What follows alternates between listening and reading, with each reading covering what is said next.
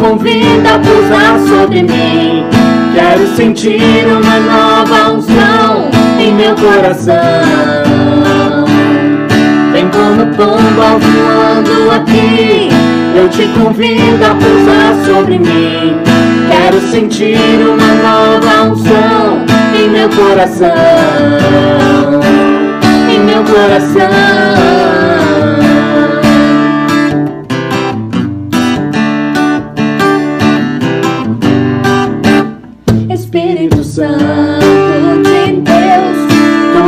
Presença me alegra. Maravilhoso é te sentir, doce presença.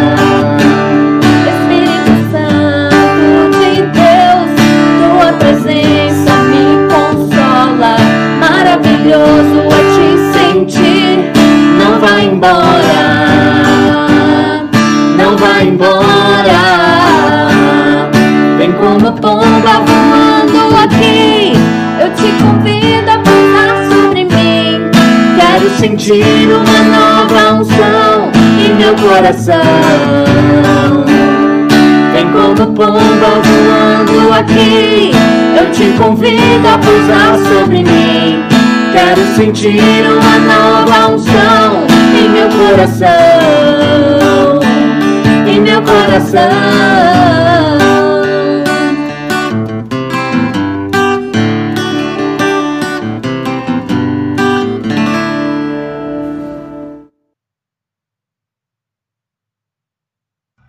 Boa tarde a todos, sejam todos bem-vindos ao nosso pastoral, mais uma vez de uma forma online. Boa tarde, Teteia.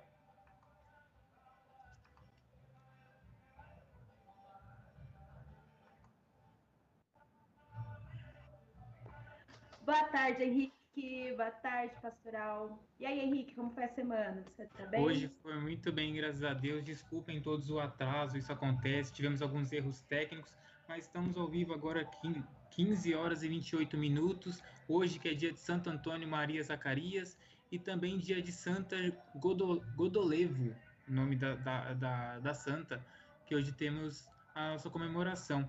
É, vou já trazer alguma, alguns avisos, Teteia. Primeiro que as missas estão retornando na nossa paróquia. Sim, Tá sabendo disso?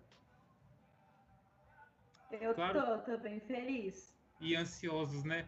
Claro que com um número reduzido, Sim. tomando todos os cuidados, mas algumas missas já estão sendo disponibilizadas para todos aqueles que quiserem participar, mas antes tem que fazer a inscrição tanto na secretaria quanto no número. É, você pode acompanhar aqui no Face da paróquia ou também no Face, no Instagram, tanto da pastoral quanto da paróquia. Temos também aqui embaixo, assim que terminar uma nova atividade agora, agora você que estiver assistindo conosco, vamos deixar aqui disponibilizado aqui embaixo na descrição um quiz, uma atividade também para os crismandos mandarem para os catequistas, para eles pensarem, formularem respostas conforme eles entenderem o que eles entenderam, né, com algumas perguntas, vai ser bem divertido, acompanha lá. É, vamos agora para nossa para o nosso correspondente internacional? Bora. Boa tarde, pessoal. Tudo bem com vocês? Espero que sim.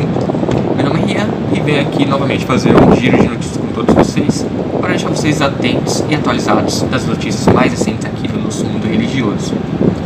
Bom, começando aqui com os nossos tópicos de notícias. Em julho, Francisco pede aos fiéis que rezem pelas famílias. A família tem que ser protegida. É a premissa do Papa Francisco ao pedir a oração aos fiéis. A igreja tem que animar e estar ao lado das famílias, ajudando-as a descobrir caminhos que lhe permitam superar todas estas dificuldades. As famílias do mundo de hoje sejam acompanhadas com amor, respeito e conselho. Por esta intenção, o Papa Francisco pede a oração dos fiéis neste mês de julho. Reabre o museu dedicado a João Paulo I, com uma nova iniciativa. Reabriu nesta quarta-feira o museu dedicado a João Paulo I, mais conhecido como o Papa do Sorriso, em Canale, onde ele nasceu em 17 de outubro de 1912. Loris Serafini, diretor do museu, nos fala da sensibilidade particular de João Paulo I para com os pobres e os necessitados. pois ele sempre recordava das, da pobreza da sua própria família. Este museu conta a sua história a partir da sua terra.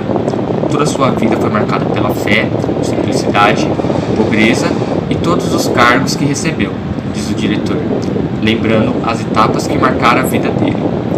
Bispo Vittorio Veneto, patriarca de Veneza e finalmente o Papa. Tributo às vítimas da Covid-19. Cristo Redentor abraça o mundo que sofre com a pandemia. As condições climáticas impediram de realizar a cerimônia aos pés do Cristo Redentor nesta quarta-feira, dia 1 à noite, mas não de homenagear as vítimas da pandemia direto da paróquia São José da Lagoa, no Rio de Janeiro. Projeto Para Cada Vida teve celebração eucarística, vídeo especial com o Papa Francisco, projeção de imagens no Cristo Redentor e show com a cantora Alcione. O Cristo Redentor hoje é o altar do mundo, onde nós colocamos as intenções de todos, disse o arcebispo Orane João Tempesta, que presidiu a missa. Bom, ciclone bomba e as igrejas atingi, atingi, atingidas em Santa Catarina. Por todo o estado, há registro de igrejas que sofreram danos em consequências das fortes rajadas de vento. Uma das mais atingidas foi a comunidade matriz da paróquia Nossa Senhora dos Navegantes, em Governador Celso Ramos, lá em Santa Catarina, na Arquidiocese de Florianópolis. Cerca de 80% das residências sofreram algum dano. Além da igreja, o salão paroquial, reformado há cerca de um ano, ficou completamente destruído. Outras paróquias da Arquidiocese, da Arquidiocese também registraram destelhamento de igrejas e centros pastoreais. Bom, venho também informar que faleceu o irmão do Papa Emérito Bento XVI, George Ratzinger, que seria o irmão mais, no, mais velho do Papa. E, bom galera, essas foram as notícias de hoje. Espero que vocês tenham gostado.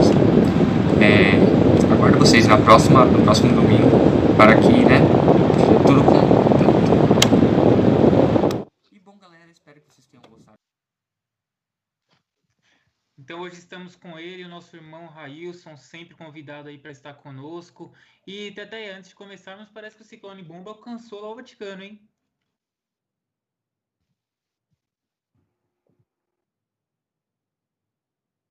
Acho que, ela não, Oi? acho que ela não está ouvindo a gente. Então vamos começar já com o Railson. Railson, tudo bem? Tudo jóia. É um prazer estar com você mais aqui para compartilhar sua, o seu conhecimento, um pouco da sua sabedoria conosco. Muitos estavam pedindo a sua presença. É, e eu já vou começar com a primeira pergunta. Quem é Railson? Onde e quando nasceu? É formado? Conta um pouquinho da sua vida para a gente. É, bom, boa tarde a todos e todas. É, eu sou pernambucano de nascimento, nasci em Garanhuns, no Agreste pernambucano. É, boa parte da minha família é pernambucana, mas eu vim muito cedo para São Paulo, então eu digo que eu sou pernambucano de nascimento, paulistano por adoção, né? É, não tenho sotaque, não tenho alguns costumes, mas amo e defendo sempre a cultura do Nordeste. É, Sou da paróquia Santuário São José Operário, hum. que se você pegar qualquer ônibus ou lotação em frente à paróquia Nossa Senhora do Carmo, em oito minutos você vai chegar até a paróquia Santuário São José Operário. É, é, sou católico desde pivete, né? Alguns acham que a minha mãe deu à luz dentro da São José Operário, mas não é verdade, né? Nós frequentamos outras paróquias antes. Então, a minha mãe é uma misseira mas não é engajado em pastoral. O meu pai, ele faz uma espécie de revezamento, né? Ele vai à missa uma vez por ano, geralmente. Então, se ele vai no Natal, ele não vai no dia de finados, no qual ele reza pela minha avó. Se ele for no finados, ele não vai no Natal. Então, ele vai sempre fazendo esse revezamento. Então, ser dispensado da missa é uma alegria enorme para ele, né? Ele fica feliz e não peca mortalmente, né? Então, essa dispensa ajuda algumas pessoas. É, então, sou, desde pivete eu sou de igreja, então eu fui, fui coroinha, fui acólito, ajudei na pastoral da Crisma na São José Operário, é, é, ministro formações para ministros, para os coroinhas, é, dentro da Diocese de Campo Limpo, sou professor do curso de formação básicas para catequistas, né, o CFBC. Atualmente ministro curso bíblico também na Diocese de Jundiaí, também para catequistas, e colaboro com dois movimentos aqui na Diocese, né, a Renovação Carismática, através da formação para o Ministério de Pregação e também para o movimento do PLC, atuando né, na pregação e também como, for, como no Ministério de Formação dentro do movimento do TLC. Já foi tudo? Perfeito. Agora que você contou um pouquinho, agora que você contou um pouquinho para gente sobre sua vida, a gente quer saber também um pouco como foi a sua juventude e como é, né? Que você ainda é bem jovem, a gente quer saber como foi. É, é, segundo a ONU, nós somos jovens até os 30 anos, e Renato Russo diz que o importante é a idade da consciência, né? Então, eu me apego aos dois. é, eu, eu fui um jovem muito muito medroso, assim, né? Sempre. E isso é importante para minha fé, porque é, antes do temor, nós temos medo de Deus. Temor não é o mesmo que medo mas às vezes a gente confunde. Então eu sempre fui muito medroso assim com as coisas sagradas, né? Eu sempre conto essa história. É, os meus pais são divorciados e tem muito tempo isso. E por, e por ser filho de pais divorciados, acontecia aquilo que acontece com inúmeras casas do Brasil afora, né? A minha mãe me deixava em casa e pedia para que uma vizinha ficasse me olhando e que esquentasse a comida para garantir que eu fosse almoçar enquanto ela trabalhava. E aí, na cozinha de casa, nós tínhamos um quadro do Sagrado Coração de Jesus, que era um Jesus muito bonito, loiro, de olhos azuis. Nunca combinou com Jesus essa imagem, mas tudo bem, era isso que estava retratado lá. E eu tinha a impressão que aquele Jesus estava me olhando para todos os lados que eu fosse, e aquele Jesus estava me olhando. E eu não sei se por estratégia da minha mãe ou não, o, o, o bule de bolacha ficava exatamente em cima da geladeira, que dava tipo de cara assim com a imagem do Jesus.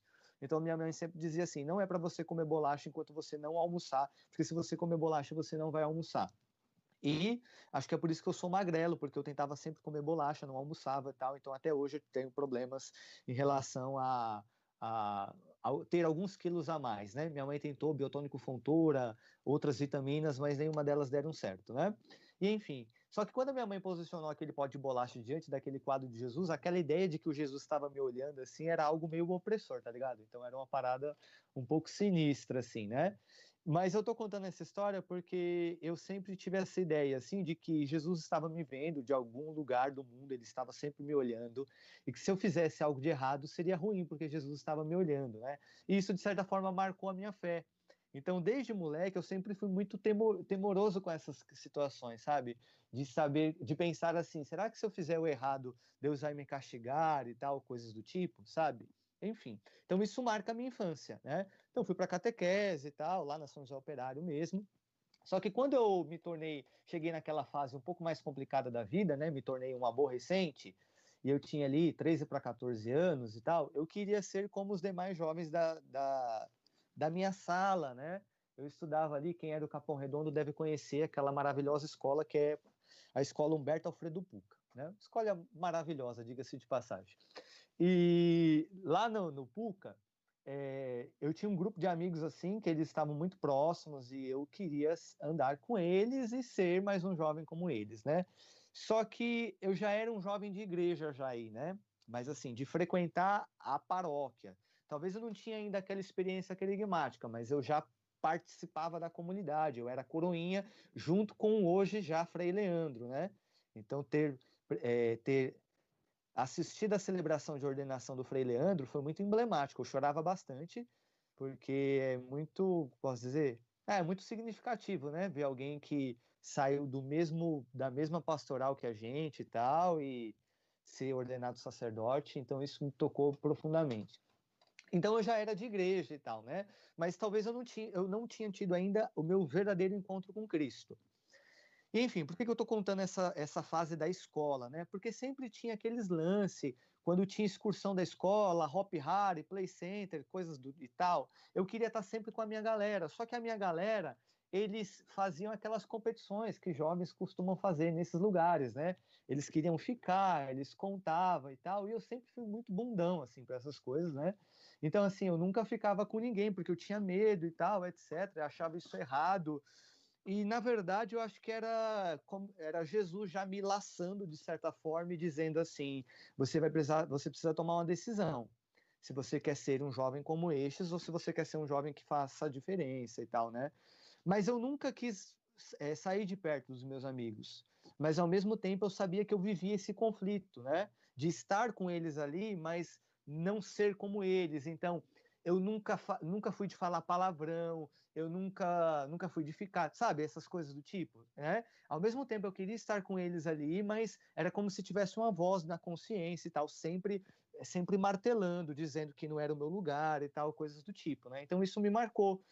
E aí quando eu fiz a minha, a minha catequese de crisma, ali Jesus me laçou e puxou verdadeiramente.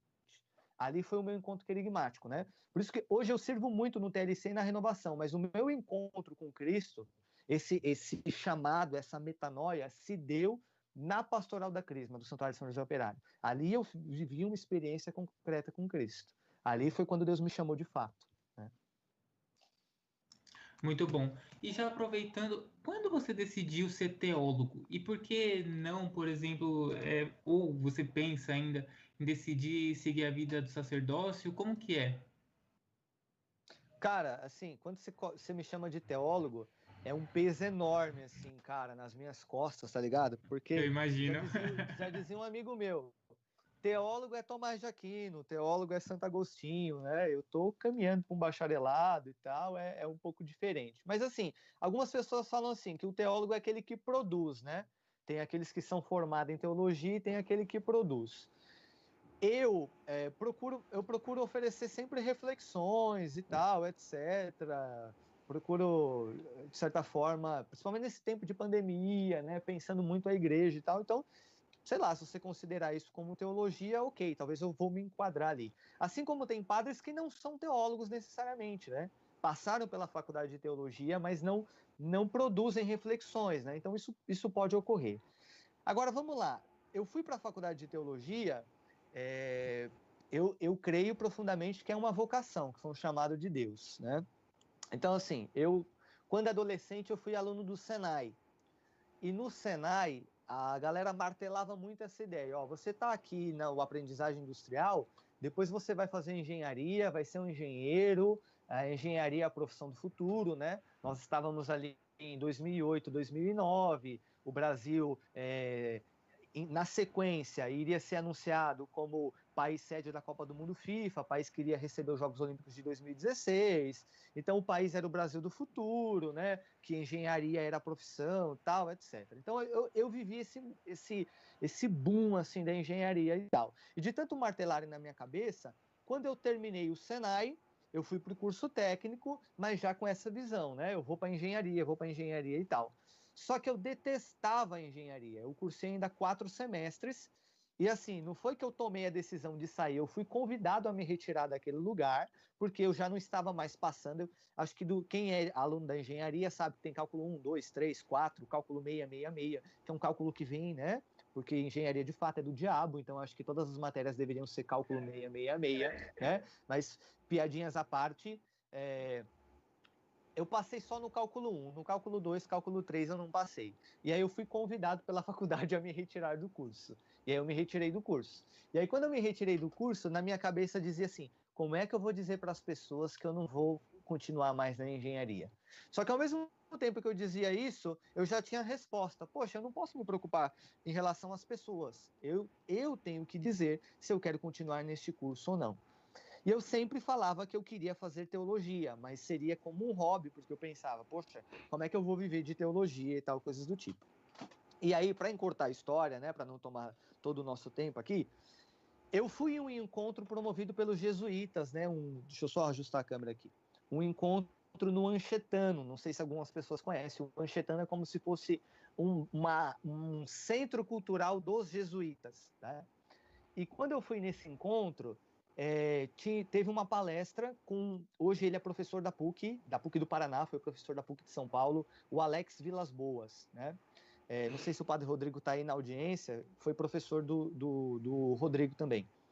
É, e o Alex Vilas Boas terminou uma palestra palestra sobre Teodiceia e uma parada surreal, assim, um papo cabeça. E quando eu saí daquele lugar, eu falei, ficava pensando, meu Deus, como é que eu sou burro e tal, olha o Alex, etc. Mas o que me chamou mais atenção naquele dia foi o seguinte, que o Alex era um leigo e um teólogo.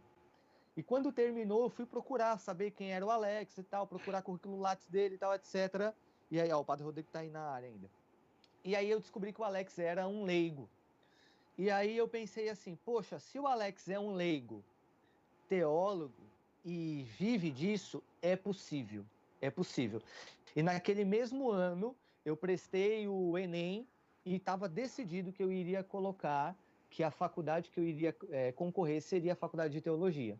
E ali eu fui. Então, o testemunho do Alex foi fundamental para que era como se fosse Deus me dizendo assim, olha, é possível ser um teólogo leigo, né? E aí quando eu falo do leigo, porque todo mundo pergunta, né? Hoje não mais, né? Porque muita gente já me conhece tal da comunidade e tal. Mas era normal as pessoas perguntarem: "Mas você vai ser padre? Você quer ser padre?" tal. Não, não quero ser padre. E eu nunca sofri com isso, sabe, Henrique? Eu nunca tive crises, meu Deus do céu, será que Deus me quer padre, sabe? Não, assim, eu te, sempre tive muito claro, assim, que é, ser um leigo, eu era leigo por opção e por vocação. Eu não sou um padre não, vou não ser um sacerdote frustrado, sabe? É, então, naturalmente, os homens, pelo menos uma vez na vida, passa passa esse essa pomba na cabeça dele e fala assim: será que você não pode ser padre? Mas assim, passou e saiu fora, nem doeu, entendeu? Então, eu nunca sofri com isso. E eu não. E, e, assim, eu tenho tanta certeza assim, não, eu não quero ser. É, tanta certeza não, isso aí parece arrogância da minha parte. Mas assim, eu não quero nem ser diácono permanente, eu não tenho vontade nenhuma de ser diácono permanente, né? Até no período do final do sínodo e tal, eu até brincava com alguns amigos assim, olha, pode ter certeza, se o Papa falasse, ó, pode ser casado e sacerdote. Não, tô fora, tô fora, não quero ser sacerdote. Não quero, não quero, não quero me clericalizar. Eu gosto de ser leigo porque eu penso que Deus me chamou a evangelizar através da minha juventude, através do meu estado laical, e ser um jovem leigo é, permite-me dar uma liberdade para percorrer caminhos que o clero tem uma dificuldade maior para percorrer. Muito bom. E diante de tudo isso, a gente quer saber qual foi a maior dificuldade que você já teve até hoje ao longo de sua vida? Qual é a maior dificuldade? É, essa é uma pergunta bem difícil de responder, né? Qual é a maior dificuldade, cara? Eu acho que eu fiquei pensando nessa pergunta e assim depende, mas acho que no campo relacional da coisa, talvez é, é o período não o período específico, assim, um marco, mas todo o processo que envolve a separação dos meus pais, porque isso gerou uma influência muito grande na minha vida, em vários pontos. A gente acha que não, mas sempre deixa marcas. Um divórcio sempre deixa marcas. Você pode achar, não, eu tô bem, isso nunca me abalou. Não, cara, não. Sempre tem, sempre tem alguma coisa, porque isso influencia quando você pensa lá na frente sobre ser um sacerdote, ou sobre seguir a vocação matrimonial, isso deixa influência. Isso deixa influência porque você, você como cristão, você fica pensando, pensando sobre o que significa a indissolubilidade do matrimônio, sabe? Então isso traz consequências, porque você pensa no seu pai, você pensa na sua mãe, você pensa na salvação deles, etc. É, teve um, um, período da minha vida que foi muito difícil, porque eu sempre brinco, né? Quem vê a minha mãe sempre fala, ah, sua mãe é nova, né? Eu até gravei um TikTok com ela na quarta-feira, e aí teve gente, nossa, sua mãe é jovem e tal, etc. Sempre a, as pessoas falam isso da minha mãe. E hoje que ela é velha, as pessoas falam que ela é jovem. Imagina quando eles, quando os meus pais se divorciaram, que ela era mais jovem, né?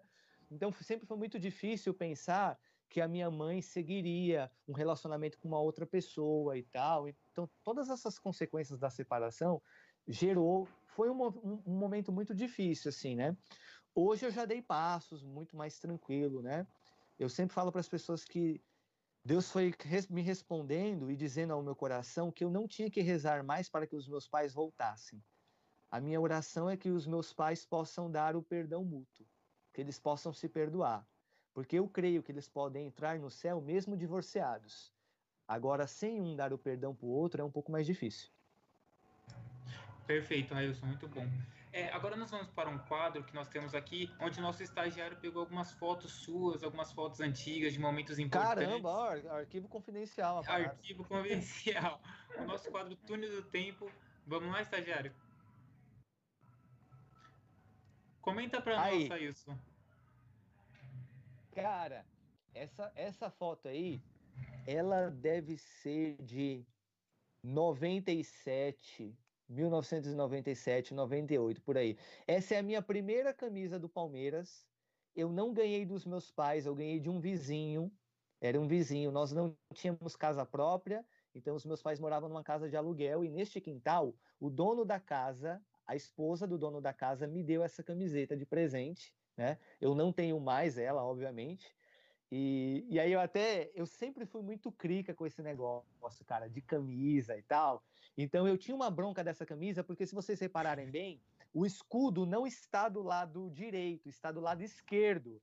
E eu falava, tá errada essa camisa, porque na camisa dos jogadores o escudo fica do lado direito, não fica do lado esquerdo. Aí depois, uhum. anos depois, a minha mãe me deu uma camiseta que o escudo estava no lugar certo. E você continua palmeirense? Continuo muito. Eu sempre fui. É, eu, eu me, meu pai que me ensinou isso aí, né, cara? Mas assim, o meu pai, eu acho que ele até se arrepende, porque eu me tornei muito mais que ele, né?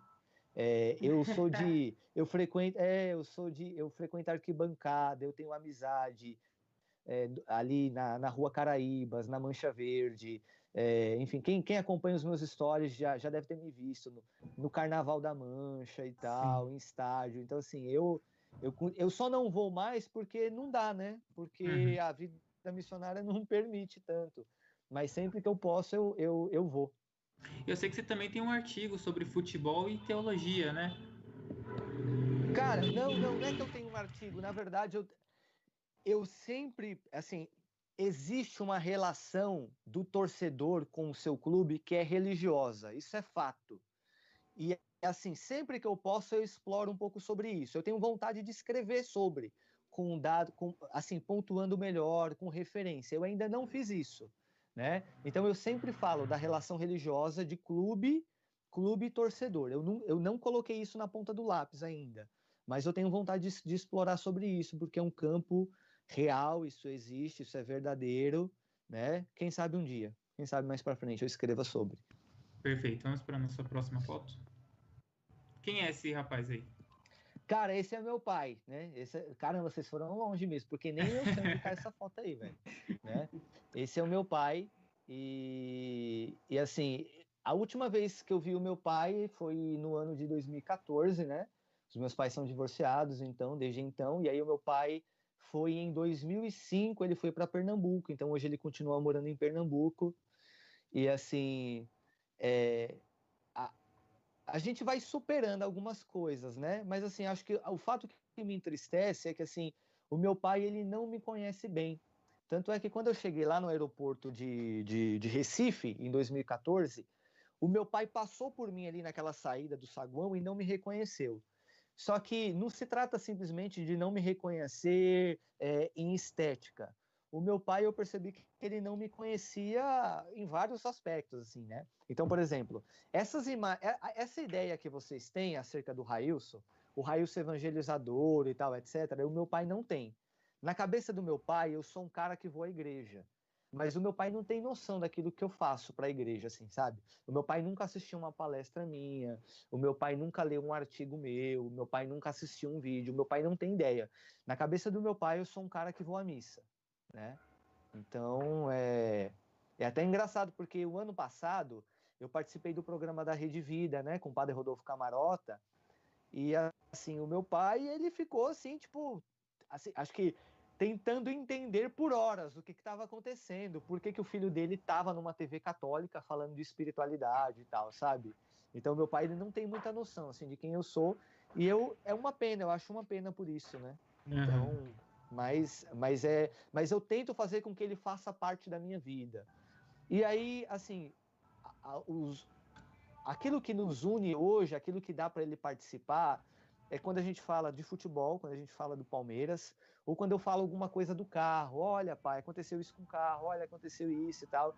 Porque é a única coisa que ele pode opinar, assim, de certa forma, né? É uma forma, então, que eu tento de contribuir para que ele se sinta parte da minha vida, né? Mas é muito difícil pelos anos, né? Porque o meu pai, ele saiu aqui de São Paulo, eu era uma criança, né? É, eu era uma criança, então é muito tempo. Né? Perfeito. Vamos para a nossa próxima. E essas aí? Ah, aqui é. Aí, ó, tá aí a minha mãe, para vocês verem como ela é jovem, né? A minha mãe e a minha irmã. Uhum. É, e assim, é muito. É muito engraçado, assim, porque a minha mãe, ela. Ela. Do, no nosso Dia das Mães, a minha mãe tem floricultura, né? Então, o Dia das Mães é sempre muito agitado pra gente. Então, eu não consigo oferecer para minha mãe um Dia das Mães como a gente costuma oferecer para as nossas mães, né? Mais comuns, vamos dizer assim. Então não tem como eu preparar um café e tal, coisa do tipo. Então a, a floricultura está na nossa vida há 20 anos, né? Então, uhum. assim, todo, desde que eu me entendo por gente, praticamente, eu estou ajudando a minha mãe na loja, né? E a minha irmã também cresceu nesse mundo. Então, o Dia das Mães é sinônimo de muito trabalho para gente, né? Porque minha mãe trabalha praticamente sozinha, então o Dia das Mães, essa foto é no Dia das Mães, nós estamos na loja, né, dela, e é um momento que a gente para, vamos tirar a nossa foto do Dia das Mães, né? Então é, é isso aí. Imagina. Você conhece a Jeane? A Jeane, claro. É, então vamos agradecer a ela, porque ela já que está em contato com ela a semana toda conseguir essas fotos aí, e ela que conseguiu ah, pra gente. Agora, tá, agora entendi. Ah, entendi. Então tinha um agente secreto. Tinha. Olha aí. Nossa cúmplice. A cúmplice, boa. Olha, esse arquivo confidencial, show de bola. E toda a família é palmeirense? Na verdade, a minha mãe não é muito, não. A minha mãe faz média. Ela coloca a camisa, né? Aí foi Sim, na final viu? da Copa do Brasil de 2015. É, mas aí no Campeonato Brasileiro de 2018 ela foi comigo até até o, a Rua Caraíbas, né? Que é aquela rua que faz paralela ali com o estádio do Palmeiras. Mas a minha mãe não é muito. A minha irmã, a minha irmã é mais. A minha irmã é mais, né? E o dia que eu tive certeza que a minha irmã era palmeirense foi na final do Campeonato Paulista de 2018, né? O Palmeiras perdeu aquele jogo nos pênaltis para o Corinthians e tal. E a minha irmã chorou. E aquelas lágrimas ali foi o atestado. Olha, agora ela é uma torcedora de verdade, né? Porque eu me vi ali nas lágrimas dela, porque eu já chorei várias vezes, né? Hoje eu choro de raiva, né? Mas. e aqui a gente tem um Natal e um Natal aí a Jeane, a primeira vez que ela aparece, mas ela tá na minha vida já faz muito tempo, né? Tem pelo menos oito anos.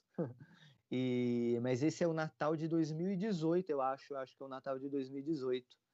E aí são, eu tô, tô cercado, né, por mulheres, né?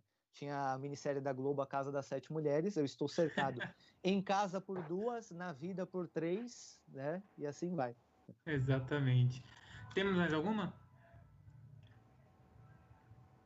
Olha aí. E aqui é, e aí é uma pregação lá no grupo Nevim, lá da São José Operário. É, e aí a Giane ela não gosta muito, né, de, de holofote, vamos dizer assim. Então foi um perrengue, porque aí é a minha segunda pregação no Nevim, eu já tinha pregado uma outra, e aí eu falei, não, dessa vez você vai lá, você vai ficar lá comigo, e aí ela foi. E esse registro, assim, ele é muito especial, assim, porque eu gosto muito dessa foto, tem uma foto que eu gosto mais, a Jane sabe qual que é, né? Tem uma foto que eu acho muito mais especial, porque é, ela diz muito acerca da nossa história, mas essa foto eu tenho um carinho muito grande por ela também, porque ela diz muito sobre o que é a nossa vida. Nós não somos um casal, como posso dizer, estritamente de igreja no sentido de é, deitiba da vida, sabe? Coisas assim. Sim. Não, nós não somos, até porque, é, como eu falei para vocês, não, como eu falei para vocês, não, como eu costumo falar, né? A nossa vida é muito mais do que o ministério a qual nós exercemos. Então, eu acho que é muito pobre, é muito pequeno quando a gente reduz a nossa vida ao nosso ministério. Então, eu não sou o raio só da pregação, eu sou o raio muito, muito além disso. Deus me chamou para algo maior do que o ministério a qual eu exerço. Mas essa foto é muito significativa porque a igreja faz parte da nossa vida, né? É, por, e não necessariamente é, porque foi o lugar a qual nós nos conhecemos, porque nós demos passo e tal, etc. Mas porque ela marca a nossa, a nossa espiritualidade. Se nós procuramos ser uma pessoa melhor um para o outro, sobretudo nós aprendemos isso pelo Evangelho de Jesus e pelas pessoas que são testemunhos e são referências para a nossa vida como casal. E as pessoas que são referências para a nossa vida como casal, elas estão ligadas à, à, vida de fé, à vida de igreja. Então a gente poderia citar pelo menos cinco casais de igreja, ou cinco casais que são referências para a gente. Todos eles são casais que bebem da fé cristã. Então, é, aquilo, tudo aquilo que a gente busca como virtude, tudo aquilo que, que dá sentido, é, que significa a nossa espera, os nossos sonhos, etc., está ligado ao Evangelho de Jesus, ou a casais que beberam do Evangelho de Jesus. Então, por isso que essa foto que mostra a gente rezando, ela é muito significativa. E, a, e principalmente pela forma qual nós estamos rezando, porque é exatamente isso. Nós somos pessoas dessa oração silenciosa, dessa oração de contemplação, né? Embora eu sirva na renovação carismática, que é um movimento um pouco mais barulhento, a minha espiritualidade, aquilo, é, a minha forma de, de estar em contato com Deus, que eu gosto, é através do silêncio. Perfeito. E a senhora, acredito que seja a última? Ah, essa foto de ficou bem legal. É, pois é, isso. Mais uma vez. É, estão aí as, as mulheres na minha vida. É, eu, não, eu não sei se eu mereço essa, esse olhar não de admiração. Penso que não. Acho que, na verdade, o olhar é contrário, né? Eu sempre digo que eu, eu admiro muito a pessoa que é a minha mãe, né? Eu costumo dizer que feminismo e feminilidade se encontram na minha mãe, é, e não por questões ideológicas, mas a própria vida fez dela assim. Então, uma mulher que cria é, duas crianças em São Paulo e consegue casa própria, carro próprio e tal. Eu, então, assim, a minha mãe é. Eu sou muito fã da minha mãe, de verdade, né? A minha irmã, eu tenho sempre um, uma admiração também muito grande por ela, é, a minha, minha irmã não é uma pessoa de igreja, né, como eu sou e tal, mas na minha irmã eu sinto muita verdade, muito compromisso com o próximo, um olhar muito solidário, principalmente as dores dos outros, e então isso é, é um evangelho encarnado também. E a Jane também, a Jane, enfim, sem, sem palavras para dizer. É, eu acho que para a gente às vezes a gente fala assim, ah, eu quero uma pessoa de Deus, eu quero o José, eu quero a Maria, etc. E, e é, é, é, é, lícito esse, esse tipo de oração, né? Mas, assim, a Giane é muito mais do que uma pessoa de igreja. É, eu fico muito admirado quando a Giane manifesta, quando a dor dos outros dói nela, né? Então, mais do que um olhar religioso, ela tem um olhar muito humano ela tem um olhar muito humano, ela tem um compromisso muito humano, ela tem um compromisso com a vida porque muito, muito nítido assim e tal. E é muito ruim a gente caminhar com pessoas que talvez não não sentem as mesmas dores que, a, que são nossas, né? E na Jane eu encontro isso. Então, é, a Jane é muito solidária, a população de rua, a refugiado, a migrante, a, empatia, a causas né? sociais. É, exatamente, exatamente, né? Então, e esses valores estão, são muito próximos à minha pessoa, assim. Então, seria muito difícil caminhar. Então, isso eu tenho uma admiração muito grande porque eu encontro isso nela. Né? Perfeito, Railson. Foi muito bom conhecer um pouquinho aí da, da sua história, do seu, do seu, dia a dia também, né? Quando a gente fala Railson, a gente sempre leva, lembra da pessoa pregador, né? Do Railson pregador. E a uhum. gente às vezes é, acredita que aquela pessoa que está pregando no TLC, pregando no, no Retiro de Crisma, às vezes não tem uma vida como a gente, né? Que torce para um time, que, que faz outras coisas também, que joga, que, tor, é, que joga futebol, seja lá o que for. É, uhum. nós... é um ser humano, né? O ser humano, o Raíssa é um ser humano que muitas, muita gente, eu mesmo, não conhecia até então. É, hoje o nosso tema ele é céu, inferno, purgatório. Muita gente tem dúvida e pouco se fala, é, pouco se apresenta o que realmente é o céu, o que realmente é o purgatório, o que realmente é o inferno. Então nossa intenção hoje ao chamá-lo é esclarecer um pouquinho essas dúvidas que nós temos. Às vezes a gente, acho que a gente para muito pouco para pensar em um tema tão importante como esse. Acredito que deveria ser falado um pouquinho mais nas catequeses, nos retiros. E Claro, seu, você tem uma sabedoria enorme, inclusive me deu uma formação sobre esse tema junto com o nosso irmão o Anderson, o Anderson. E, não poderia, e não poderia ser diferente, né?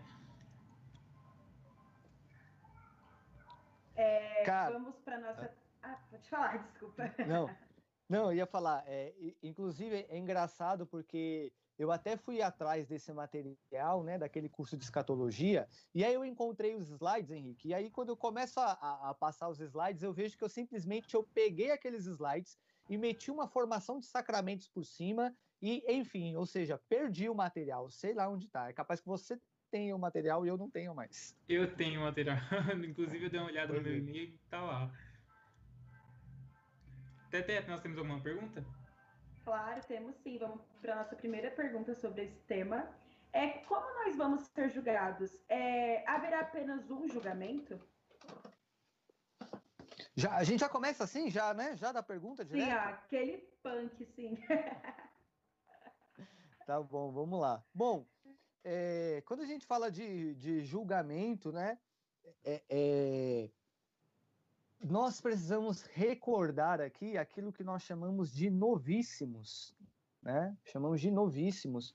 Em manuais de teologia mais antigo, de espiritualidade, de catequese mais antigo, aparece essa expressão, novíssimos, né? Ou nós encontramos a expressão escatologia, que é estudo do escatom. O que é o escatom? As últimas coisas, a doutrina das últimas coisas, né? É, e aí, quando nós falamos de novíssimos ou escatologia, nós falamos então de quatro realidades últimas que acontecem com o ser humano: morte, juízo, céu, inferno ou purgatório, né? E aí depois o juízo final, tá? Então, morte, juízo, céu, inferno ou purgatório e juízo final. Então, os novíssimos, né? Então, onde entra o julgamento aí? No juízo particular. Então, nós falamos de dois juízos, geralmente, a gente usa essa expressão, juízo particular e juízo final, mas, logo após a morte, o julgamento que de fato acontece ali é esse chamado juízo particular, né? E aí entram em cena aquelas imagens, né? Nós costumamos ilustrar que é Deus como uma espécie de balança ou Deus como uma espécie de livro da vida, na né, na mão e tal, etc., lendo o nosso, nosso passado, né, nossa história de vida. Eu penso que nós temos uma obra maravilhosa, a qual eu sou fã, porque é, o meu conterrâneo, né, Ariano Suassuna, quando ele escreve a obra maravilhosa O Alto da Compadecida, e lá nós temos aquela imagem belíssima do julgamento, né, do juízo, é, do juízo particular. Então, nós temos lá aquele espécie de tribunal, Jesus sentado no trono, o diabo apresentando as acusações e tal, e mais tarde Nossa Senhora respondendo à invocação do, de João Grilo. Né? Então, acho que é uma, essa é uma imagem interessante para nós pensarmos sobre o juízo particular. Né? Agora, o seguinte. Mais do que pensar, é Deus que me manda para o céu, é Deus que me manda para o inferno, é Deus que me manda, etc., para tal lugar, para outro lugar. Sobretudo, no juízo particular, nós vamos assumir as consequências das nossas escolhas. Isso que é importante estar tá claro. Então, não é necessariamente o diabo que, me, que vai nos mandar para o inferno ou Deus que vai nos mandar pro, para o céu. Na verdade, nós vamos ser coerentes com as nossas escolhas feitas em vida. Então, é, é, é importante que nós tenhamos isso em mente, porque ter isso em mente nos ajuda com as nossas escolhas de hoje. Não é? Porque são essas escolhas de hoje, do agora, que irão impulsionar lá no juízo particular. Perfeito. E quando, e quando falamos de céu, inferno e purgatório, eles realmente existem? São uma, é, pontos físicos? Como que é isso? Cara, quando nós falamos de céu, inferno e purgatório, primeira coisa, é importante ter claro que a teologia é uma ciência humana, vamos dizer assim. Nas ciências exatas, você, é, você trata ali com o código binário. É 0 e 1, um, é 0 e 1, um, é sim ou não, é sim e não. Nas ciências humanas, não. Na teologia, não é diferente. Então, existem algumas situações que nós não podemos afirmar categoricamente é ou não é, tá? Então vamos lá. Em relação ao purgatório, purgatório é um lugar? Não. Purgatório é um estado no qual se encontra aquela pessoa, tá? Ponto. Em relação ao céu, o catecismo ele não vai afirmar categoricamente. Então é inexato eu chegar e dizer assim, não é um lugar físico, como eu também não posso chegar e falar, não, não é um lugar físico. Então, tanto qualquer uma das afirmações sim ou não para o céu é complicado falar. O que acontece é o seguinte, vou dar um exemplo. O que que acontece no episódio da ressurreição de Cristo? Vamos pegar o evangelista João, por exemplo. E esse evangelho, nós lemos ele recente, porque nós celebramos na sexta festa de São Tomé. O que, que acontece lá, naquela narrativa? Jesus ressurreto vai aparecer para os discípulos. Só que o evangelista João vai dar um detalhe. Qual é o detalhe? Ele vai dizer assim: os discípulos estavam reunidos com as portas fechadas com medo dos judeus portas fechadas com medo dos judeus. Tem esse dado aqui claríssimo. Ou seja, quem estava dentro da casa? Os discípulos. Jesus chegou depois. O que, que acontece? As portas estavam fechadas e Jesus fez o quê? Entrou na casa. Se as portas estavam fechadas, por que, que Jesus entrou na casa? Entrou pela chaminé? Jesus é um fantasma? é um pó de pirim-pim-pim, Jesus apareceu? Ou seja, o que apareceu de Jesus ali é o seu corpo ressurreto. E o seu corpo ressurreto é um sacramento do céu. Então, no céu, nós vamos assumir esse corpo do ressuscitado, que é o corpo glorioso. É um corpo feito de matéria? Não só de matéria, porque se é um corpo exclusivo de matéria, Jesus só pode entrar batendo na porta. Está entendendo? Então, esse corpo do ressuscitado, esse corpo glorioso, nos antecipa essa imagem do céu.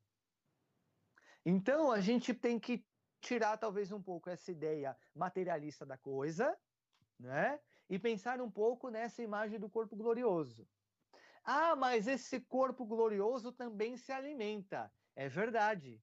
Jesus vai dizer que tem fome quando ele aparece, né? Para Pedro, lança as redes, quero comer, e Jesus ressuscitado vai comer. Jesus que mostra as marcas da cruz para Tomé, é um corpo glorioso, mas que mantém ainda a mesma identidade, tá entendendo? Ou seja, é, é possível estar em contato com esse corpo glorioso. Ou seja, toda essa imagem do corpo glorioso, ela não diz, talvez, de forma clara, existe esse lugar, mas também não dá para dizer que não. A gente não se relaciona com nada no céu. Tá? Então, não dá para a gente afirmar categoricamente, o catecismo não vai nos apontar nessa forma. É ou não é um lugar? Por isso que nós falamos, num primeiro momento, de comunhão dos santos. Creio na comunhão dos santos, é o que nós rezamos no credo. Porque o que a igreja está nos ensinando ali através do credo? Num primeiro momento é importante que nós pensamos em estarmos em comunhão com Ele.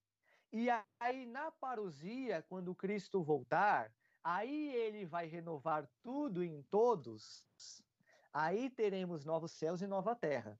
Aí nós podemos explorar um pouco mais essa ideia de lugar.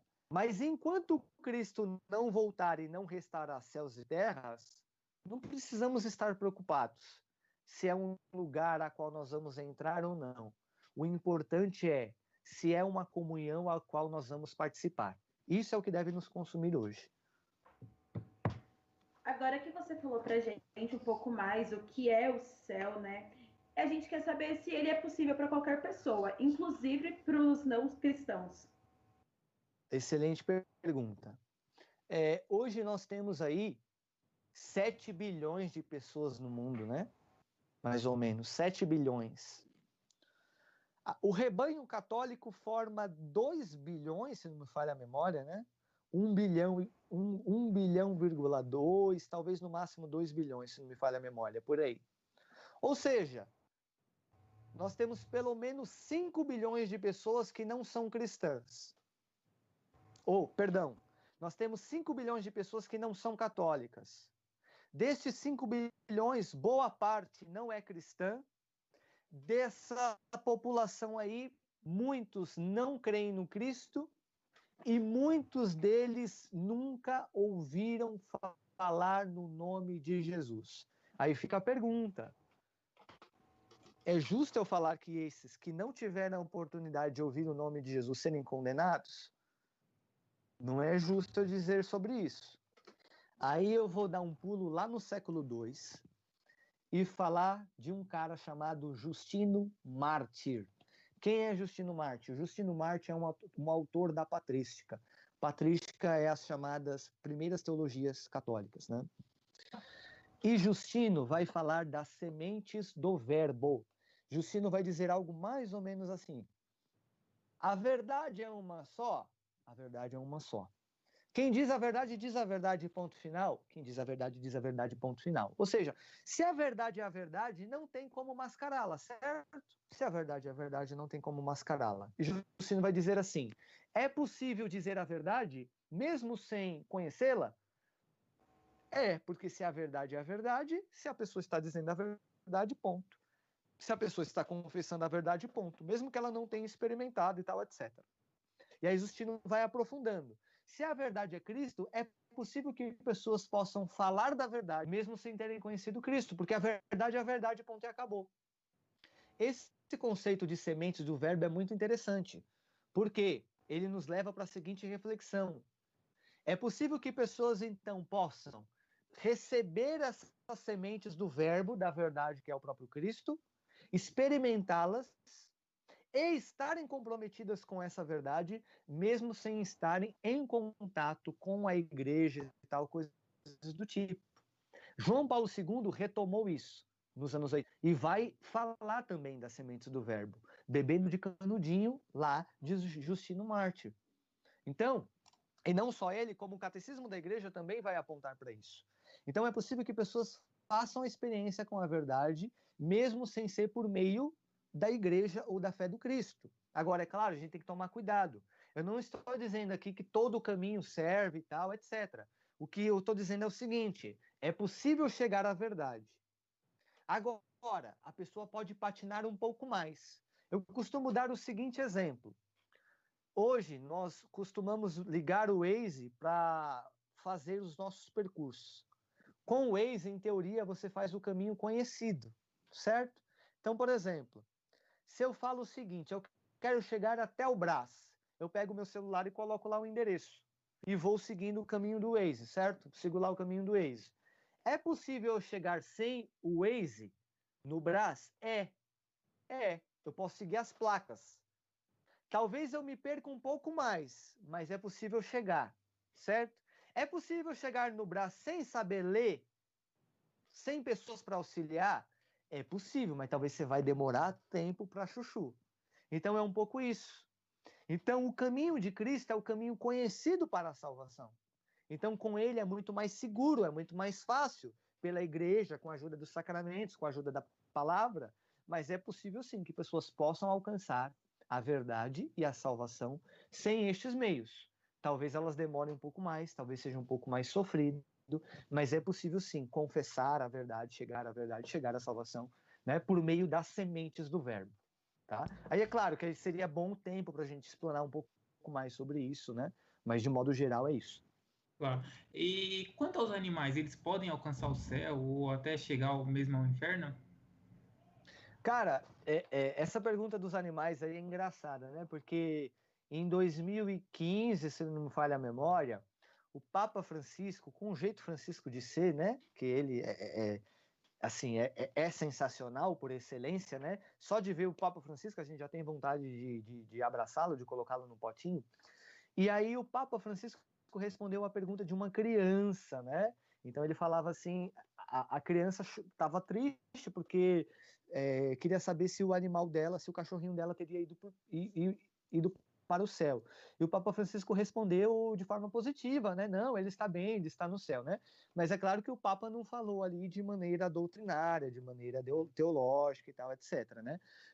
E enfim, é claro que há uma diferença fundamental entre seres humanos e os animais, né? E os animais, agora com todo respeito, né? É claro. Mas os animais, eles seguem os seus instintos, obviamente, né? Mas eles não são dotados de, de razão, né? Eu vou usar essa expressão, eu não gosto muito de usar ela, mas eu vou usar porque fica mais claro, né? Em, em, em linguagem catequética. É, o animal, ele não é dotado de alma, né? Nesse sentido. Aquilo que nós entendemos na doutrina cristã, tá? Não é que eu, eu não estou falando que o animal não tem sentimento, né? Não é isso. Porque tem aquela questão do cachorro, da afeição pelo dono, de reconhecer e tal, etc. Não estou dizendo isso. Mas assim, alma espiritual e tal, etc. Sabe? Aquilo que, que é feito por Deus, que volta para Deus e tal. O, o animal ele não é dotado disso, né? Então, não dá para dizer de salvação para cachorro nesse sentido, né, para os demais animais, tá? Eu não quero dizer com isso que animal tem que ser maltratado e tal, etc. Não, a gente tem respeito profundo pelos animais, obviamente, né? Mas assim, é claro que não tem como afirmar uma doutrina de escatologia e de salvação para animais, né? Isso não, isso, pelo menos a teologia cristã até o momento não dá conta dessa parte hoje. Perfeito, obrigada. É, temos mais uma pergunta aqui, que é um pouco polêmica, né? Ao meu ver. Suicídio é um pecado que pode condenar alguém ao inferno? Se o suicídio é um pecado que pode condenar? É isso, né? isso. né? A pergunta. Uhum. Essa pergunta é excelente, cara. E, e, assim, eu amo falar dela. Amo, amo assim, né? É um assunto delicado. Não é que eu amo. Na verdade, eu gosto de desmistificar isso é, no ano passado eu até gravei um IGTV sobre isso, lá em setembro, né, no período de setembro amarelo. Porque o que, que acontece? Por muitos anos, as nossas catequeses replicaram a ideia de que, o, de que quem cometesse suicídio não seria salvo. Inclusive, essa era uma ideia que se tinha por muitos anos. Inclusive, não se é, é, era você até encontrava dificuldade para às vezes para rezar para uma celebração do sétimo dia por alguém que tinha cometido suicídio. Porque a igreja entende que o suicídio ele é um ato voluntário à vida, ele é um atentado contra a vida humana, assim como é o aborto, a eutanásia, o assassinato, etc. Né? Só que o que, que acontece? Os parágrafos do Catecismo da Igreja, do 22 a 80 até o 22 a 83, são os parágrafos que falam acerca disso. Né? Esses parágrafos são fundamentais para a gente compreender isso. E os parágrafos, e o, e o parágrafo, se me, se não me falha a memória, o 2283 vai dizer assim: Deus, por caminhos que só Ele conhece, pode manifestar a sua misericórdia até mesmo para uma pessoa que cometeu suicídio. Né? E aí eu gosto de falar sobre uma história de, de Curadars. Curadar, Curadars é o São João Maria Vianney. Eu até tenho um cartãozinho dele, eu não sei se vou achar aqui, né? Eu costumo brincar que o Curadars é o santo mais feio da história, né? É feio demais o Curadars, olha ele aqui. E o, e o Curadars, ele, ele é um santo ali do, do, do século do século XIX. O Curadars, uma vez, ele foi procurado por uma senhora. O esposo dessa senhora tinha cometido suicídio por lado de uma ponte ali na França. E ela corre até o Curadars e diz assim: padre, o meu esposo se suicidou e agora ele vai, vai para o inferno e tal, etc. Porque se tinha aquela ideia de que o suicida não seria salvo. E aí o Curadars vai e fala assim, mas o que aconteceu e tal? Ele se jogou da ponte. E aí o Curadars dá um abraço nessa senhora, nessa recém-viúva, e diz assim, entre a ponte e o rio existe a misericórdia de Deus. E essa imagem é muito emblemática. E Curadars é muito revolucionário, porque ele fala isso no século XIX. O catecismo, os parágrafos que eu citei, é desse texto aqui, de 1992, né? que começou a ser escrito em 1985. O Curadars não teve acesso a essa doutrina, mas é interessante porque ele tem essa sabedoria de consolar aquela mulher com uma verdade da igreja. No momento que ele se joga naquela ponte, ele pode ter manifestado o seu arrependimento. Meu Deus, por que, que eu estou fazendo isso? Isso pode ser o bastante para que esta, esta pessoa que acabou de cometer o suicídio possa ser perdoado, possa ser alcançado pela misericórdia de Deus. Então, existe, não só entre a ponte e entre o rio, existe o tempo entre o remédio jogado à boca e fazer digestão, entre aquele que se jogou, entre aquele que pulou na linha do trem, etc. Neste espaço, ainda que curto, existe a misericórdia de Deus e eles podem ser alcançados por este, por esta misericórdia. Perfeito, ótima resposta, Railson. É, agora nós vamos para um próximo quadro, inclusive algumas pessoas que você gosta, que se relaciona bastante, mandaram alguns vídeos para nós falando um pouquinho sobre o que sentem é, sobre você. Vamos a isso. Caramba, é, é, arquivo confidencial mesmo. É, inclusive Oi, Railson, estou passando por aqui para dizer o quanto você é importante para mim. Agradecer novamente a ela. É, que te amo muito e que eu te desejo toda a felicidade do mundo, muita paz, muita saúde, muito Deus no seu coração, que eu sei que você já tem, mas nunca é demais. Então, é isso. Te amo de montão. Um beijo no coração. Fica com Deus. Oi, Rai. É, tô passando também pra dizer que pra mim é um prazer imenso ter você como irmão. Acho que não poderia ser outra pessoa. Você é incrível, traz alegria pra gente, faz a gente rir, traz muita paz lá pra casa também. Acho que é, você é incrível como você é e a gente te ama muito e a gente tá passando aqui só pra dar esse recado. Beijo. Saudade de você. Que Deus te abençoe na tua jornada, seja muito feliz, siga seus caminhos em paz e a felicidade. Pratique o bem que você ganhe o bem, tá? Que Deus te abençoe, tá? Teu pai está aqui para o que você precisar. Tchau, beijo.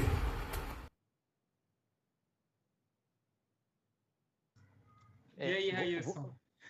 Você, vocês estão bichão mesmo, hein, cara? É, porque eu, Até na quarentena... É, cara, porque enfim, é até na quarentena tem sido difícil, né, controlar as emoções e tal. Então eu tenho eu tenho me emocionado com vários. Eu, eu naturalmente me, me, me, emociono assim, né, com, com as coisas ligadas à família, principalmente a minha família e tal. Tive que fazer um esforço grande aqui para não me emocionar, mas assim é incrível, meu. Vocês foram surreais. É um momento de bastante carinho, né, Railson? Depois a gente vai mandar esses vídeos para você, para você guardar Legal. aí seus arquivos. Mas essas pessoas são bastante especiais na sua vida, na sua caminhada, ainda hoje, né? E como que é também é, conciliar tantas atividades com a família? Olha, é, quando a gente começa na igreja, né, Henrique? A gente leva um tempo para a gente aprender as coisas e ir amadurecendo, né? É, nós somos educados muitas vezes dentro da seguinte ótica: não pode dizer não para Deus. Mas essa, essa afirmação ela é errada. Ela é errada em vários aspectos. Ela não se sustenta nem biblicamente falando, né? É, porque nós podemos dizer não a Deus. E não é um não no sentido de eu não quero me não quero fazer a vontade dele e tal, etc. Não. É que Deus é, respeita no, os nossos espaços, né? É, então, quando eu comecei, e assim como muitos que talvez estão assistindo, que estão acompanhando, que são de igreja, etc., é, a gente tem uma mania muitas vezes de que assim, quanto mais a gente se desgasta, melhor, melhor. E leva um tempo para a gente aprender isso.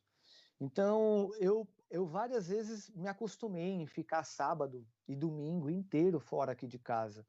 E levou um tempo para que eu aprendesse que não, que não era, que isso não era certo, que eu tinha que valorizar, que eu tinha que ter como prioridade os momentos dentro de casa, os momentos com a minha família, etc.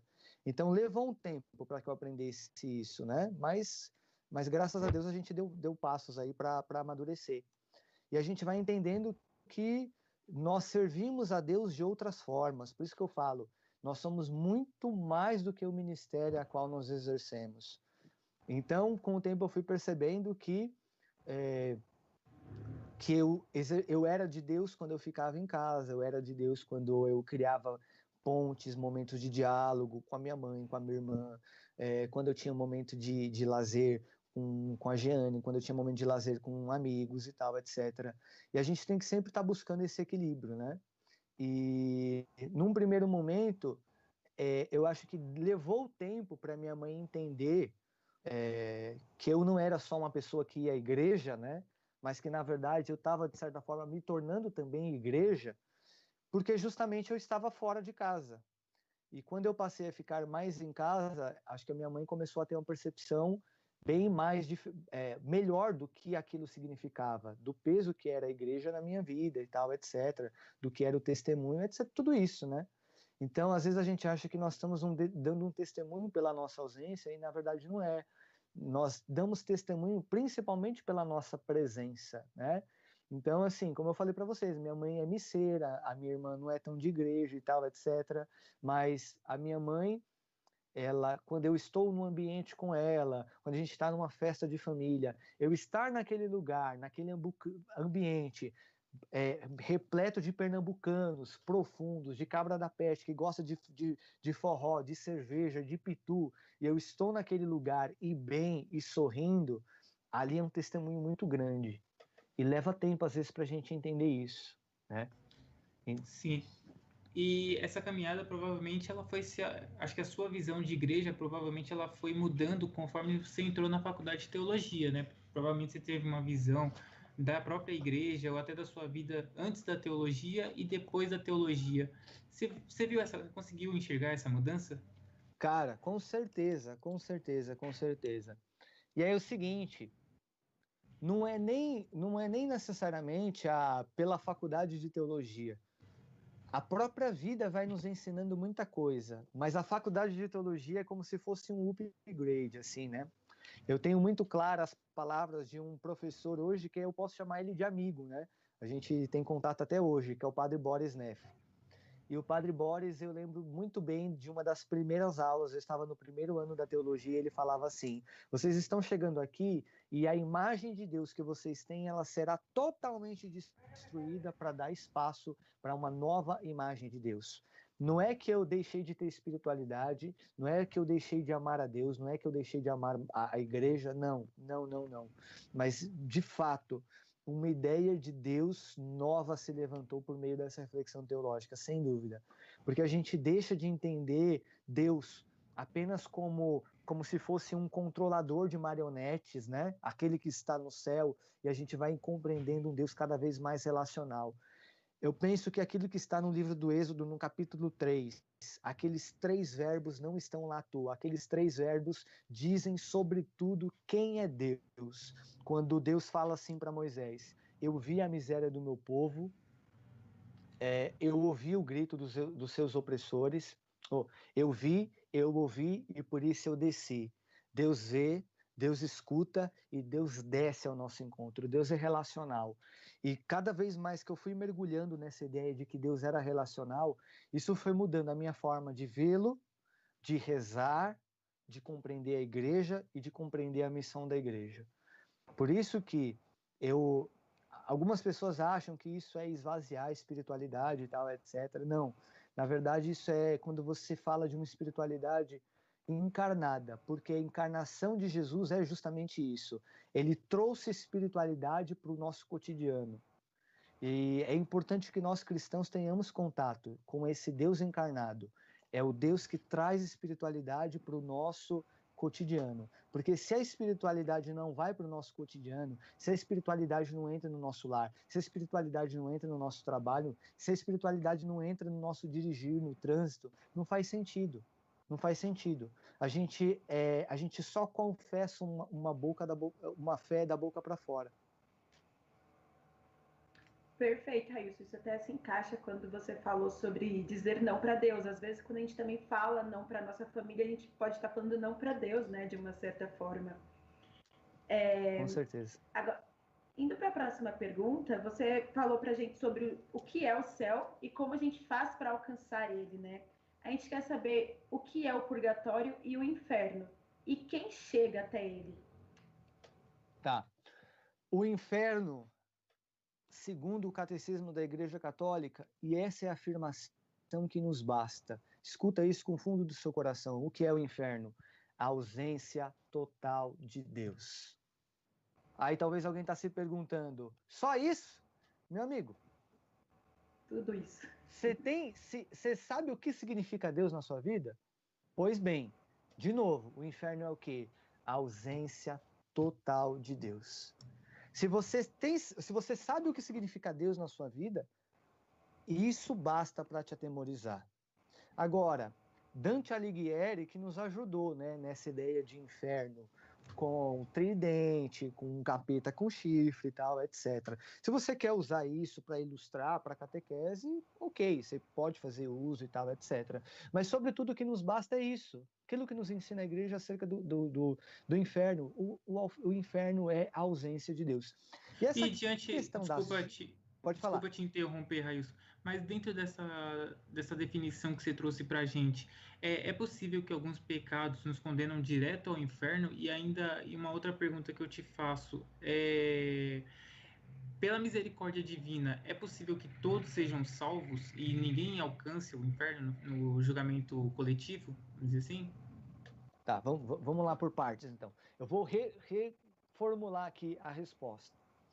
É, o ser humano, ele é capaz de Deus. Catecismo da Igreja Católica nos primeiros parágrafos. Ou seja, o homem pode fazer a experiência de Deus. Nisso que ele faz a experiência de Deus, ele acerta conforme Deus vai manifestando a sua graça. Nós vivemos santidade com o auxílio da graça. Sem a graça nós somos nada. Sem a graça nós somos nada, nada, nada, nada. Vai dizer o mesmo catecismo da igreja: o ser humano tem uma inclinação ao pecado. Naturalmente nós temos uma inclinação ao pecado. Ou seja, quando você segura aquela vontade de xingar alguém, é a graça, é a virtude que você foi exercendo e recebeu a graça de Deus. Quando você evita aquele olhar, evita aquele pensamento, é a graça de Deus atuando. Nós naturalmente temos uma inclinação ao pecado, certo? Então, nós somos perdoados desses pecados através do nosso batismo. E aí a nossa alma volta ao estado de graça, porque nós nascemos com a mancha do pecado original. Uma vez que nós somos batizados, para nós mantermos a, o estado de graça, nós chamamos de graça santificante. Como que nós mantemos a graça santificante? Através da confissão e da comunhão. Então, conforme nós vamos confessando os nossos pecados, nós recebemos o perdão de Deus, voltamos à, comunhão, voltamos ao estado de graça, e a comunhão vai nos enchendo, vai nos mantendo em comunhão com Ele. Esse é o estado de graça. O que que nos tira do estado de graça? O pecado. O pecado nos, nos tira do estado de graça. Vai nos ensinar a igreja. Existem duas categorias de pecado: o pecado mortal e o pecado venial. Qual é o pecado mortal? Não vou aprofundar tanto nessa dimensão, né? Mas assim, básico. Pecado mortal. Eu tenho plena consciência que aquilo é pecado e mesmo assim eu livremente decido, vou fazer isso. Pecado mortal. Eu sei que esse livro não me pertence, mas eu vou roubá-lo. Eu sei que é pecado, mas mesmo assim eu vou levar ele para minha casa. Eu sei que é pecado, ninguém me obrigou, eu quis, peguei e roubei o livro. Pecado mortal. Esse pecado mortal rompe com o estado de graça. Morrer em pecado mortal é danoso. Danoso. Então, morrer em pecado mortal, ou seja, porque quando eu estou pecando mortalmente, eu estou dizendo assim: olha, ferre-se o que Deus pensa, é mais ou menos isso. E se eu morro fazendo essa escolha, é como se eu chegasse lá para o juízo falando assim: ó, no fundo, ferre-se o que Deus pensa. Se ferre-se então o que Deus pensa, você vai ser condenado. Eu fiz essa escolha. Então, esse pecado pode me mandar para o inferno. Tá? Agora, existe o pecado venial. Eu até tento lutar, mas acabo deslizando. Então, eu cometo erro, mas não, poxa, eu não queria, mas cometi. Porque a nossa carne tem uma inclinação ao pecado. A gente controla pensamento? Nem sempre. A gente controla as nossas reações? Nem sempre. Aí entra, por exemplo, o pecado venial. Eu até sei que é pecado, eu tentei, mas não consegui. Diante do juízo, Deus não vai me condenar, ele viu a minha luta. Ele viu a minha luta. Então, se eu tenho algo para ser purificado, se eu morri com algo que eu, preciso, que eu preciso purificar, purgatório. Porque quem entra no céu? Vestes brancas, estado de graça total. Se eu não morrer em estado de graça total, eu preciso purgar esses meus pecados. Por isso, estado de purgatório. O purgatório, então, é uma manifestação da misericórdia de Deus, para que possamos chegar no céu com as nossas vestes limpas, tá? Aí, Henrique, você pergunta: é possível então que ninguém vá para o inferno e tal? Nós temos um autor da patrística chamado Orígenes. Ele dizia algo mais ou menos assim: se o inferno existe, ele está vazio. Não é que o Orígenes era um herege e tal, não, não. Mas ele dizia o seguinte: a misericórdia de Deus é tão grande, tão grande, tão grande, tão grande, que se o, inferno existe, ele está vazio. De tanto que Deus vai manifestar a sua misericórdia. Mas, Ailson, essa é a doutrina da igreja? Não, não. O Orígenes pensou dessa forma. Mas a igreja continua professando que o inferno é uma realidade. Que se nós morremos, então, em inimizade com Deus, essa realidade será a que nos aguarda. Tá? Agora, Deus é misericordioso? Muito, muito, muito, muito, muito. Eu costumo até brincar o seguinte, né? Que, cara, você tem que ser, você tem que ser muito xarope para você querer ir para o inferno. Não estou nem falando para você ir, para você querer ir para o inferno. Tem que ser muito xarope. Né? Perfeito. E já pegando o gancho dessa sua resposta, a nossa próxima pergunta vem muito dessa, dessa linha de raciocínio, né? Que é céu, inferno e purgatório. Estamos condenados a um deles desde a nossa criação ou isso é alterado conforme as nossas escolhas? Deixa eu só responder aqui ao pessoal da portaria aqui, que acabou de chegar a minha imagem de São Pedro, que eu recebi, ó, tô até Olha tendo só. recebidos. É, é que eu, eu, publiquei, eu publiquei no dia de São Pedro e São Paulo, que eu tinha uma imagem de São Paulo, né? Eu falei, ó, tá faltando um São Pedro. Aí um amigo falou, ah, eu vou te mandar aí e tal, então acabou de chegar. É, a gente tem que tomar cuidado para a gente não cair no, numa espécie de, é, de calvinismo, né, de predestinação. Né? Então, quando a gente fala assim, ah, tem, tem gente que está condenada ao céu, ao inferno, ao purgatório e tal, não confunda liberdade com livre-arbítrio. Quem nos ensinou isso é Santo Agostinho. Liberdade é o quê? Eu sou livre para fazer o bem, para acertar. Isso é liberdade. Né? Então, todas as vezes que eu decido fazer o bem, eu estou usando da liberdade. Livre-arbítrio é a nossa é, oportunidade de falar não a Deus, de rejeitar a Deus. Isso é o livre-arbítrio. Tá? Então, não confunda, segundo Agostinho, liberdade com livre-arbítrio. Então, todos nós temos livre-arbítrio. É verdade. Então, nós podemos rejeitar a Deus. Tá? Deus quer salvar a todos? Quer. Por isso que ele enviou o seu filho para nos redimir, etc, etc, etc, etc, etc e tal. Né? Agora, é, nesse caminho, na minha história de vida, pode ser que eu tenha optado por rejeitá-lo. Então, não é que Deus, desde o meu nascimento, me mandou para o inferno. Não. No, eu tive ali, eu tenho ali o livre-arbítrio, né? Neste semestre, eu ministrei um curso sobre o livro do Deuteronômio. E o livro do Deuteronômio é justamente essa teologia dos dois caminhos. Deuteronômio 30, 19. Eu te, eis que ponho à tua frente dois caminhos diferentes. Escolhe, pois, a vida. Nós temos, então, a oportunidade de decidir. Todos os dias nós vamos decidindo. Então, quando eu escolho pela santidade, eu estou escolhendo pelo céu. Quando eu escolho pelo pecado, é como se eu estivesse fazendo uma escolha pelo inferno e tal. Né? Então, não é que nós somos predestinados. Nós vamos fazendo a nossa escolha, porque é próprio. Se Deus tivesse nos predestinado, seria em vão. A, a, as palavras de Jesus, as bem-aventuranças, seus, seus ensinamentos e tal. Porque aí ele deixa de ser Deus, ele é um opressor, ele é um ditador, ele é um controlador. Não, Deus é senhor da nossa história. E é belo, acho que um dos atributos mais belos de Deus, assim, uma das coisas mais belas em Deus é justamente essa capacidade que ele nos dá para que nós possamos ser protagonistas da nossa história. Ninguém aqui é um ator coadjuvante. Ninguém aqui é passivo. Todos nós somos agentes ativos, todos nós somos protagonistas, inclusive por, pela nossa salvação. Perfeito, Railson, muito boa sua resposta.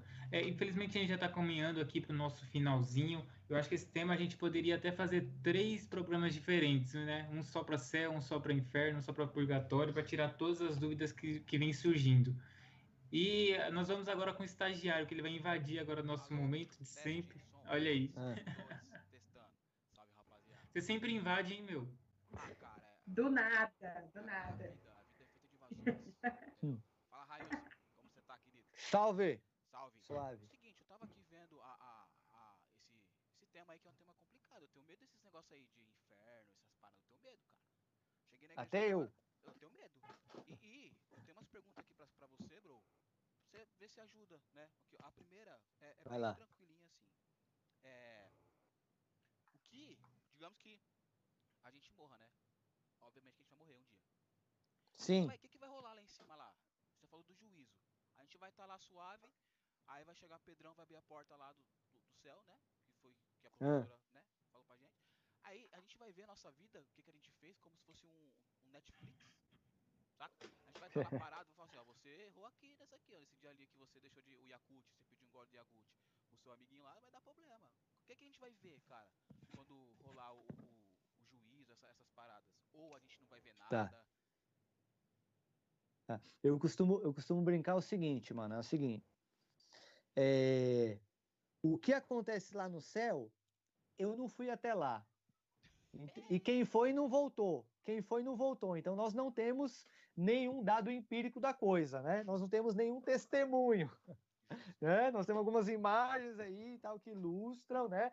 Eu tenho até um livro aqui que é aquele testemunho da Glória Apolo, né?